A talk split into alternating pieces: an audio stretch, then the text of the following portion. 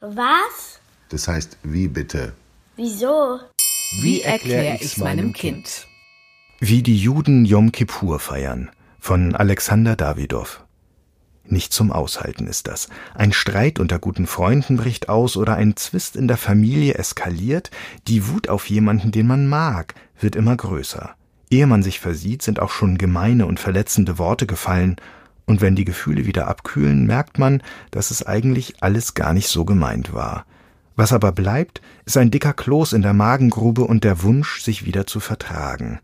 Doch manchmal braucht es viel Überwindung, bis man sich traut zu sagen, es tut mir leid oder ich verzeihe dir. Für Juden weltweit ist dieser Moment der Versöhnung Teil ihres wichtigsten Feiertags, des Yom Kippur. Das Fest wird am zehnten Tag des Monats Tischri gefeiert. Der jüdische Kalender richtet sich nicht nach der Sonne, sondern nach dem Lauf des Mondes. Das bedeutet, dass Yom Kippur zwischen September und Oktober stattfindet.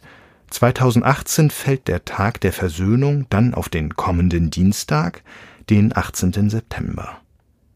Zehn Tage vorher feiern die Juden den Beginn ihres neuen Jahres, Rosh Hashanah genannt. Danach hat man noch Gelegenheit, bis zum Yom Kippur ganz genau zu überlegen, wem man Unrecht angetan hat. Man soll bereuen und dafür um Verzeihung bitten, aber auch sich selbst ein Herz fassen und anderen vergeben. Denn nach dem jüdischen Glauben schreibt sich Gott die Taten aller Menschen auf und besiegelt so deren Schicksal, zum Guten oder Schlechten.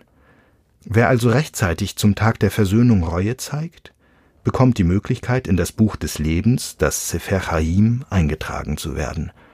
Dort stehen nämlich die Namen aller, die Gutes getan haben. Deswegen wünschen sich Juden auch vor dem Yom Kippur eine gute Besiegelung, Chatima Tova. Am Vortag des Yom Kippur finden die letzten Vorbereitungen statt. Viele gläubige Juden besuchen die Mikwe. Das ist eine Art Bad, um am Festtag gegenüber Gott so rein wie möglich zu stehen. Nach dem Nachmittagsgebet isst man gemeinsam und am Abend zünden die Mädchen und Frauen Kerzen an. Die Menschen versammeln sich in der Synagoge zum Gebet, dem Kol Nidrei. Darin werden alle Schwüre und Versprechen, die man vorher gemacht und doch gebrochen hat, aufgehoben. Denn alles, was jetzt zählt, ist ein reines Gewissen vor Gott. Yom Kippur dauert einen ganzen Tag lang. Niemand arbeitet oder geht zur Schule, doch das heißt nicht, dass man seine Freizeit genießen soll. Die Menschen fasten und verzichten auf viele wichtige Dinge wie Essen oder Duschen. Auch Musik zu hören oder mit dem Handy zu spielen ist tabu. Nichts soll davon ablenken, dass man über sein Leben nachdenkt. Aber auch das Schicksal anderer soll beachtet werden. Deswegen spenden viele zum Feiertag an arme Menschen. Fünf Gottesdienste finden während Yom Kippur statt, zusammen dauern sie zehn Stunden lang.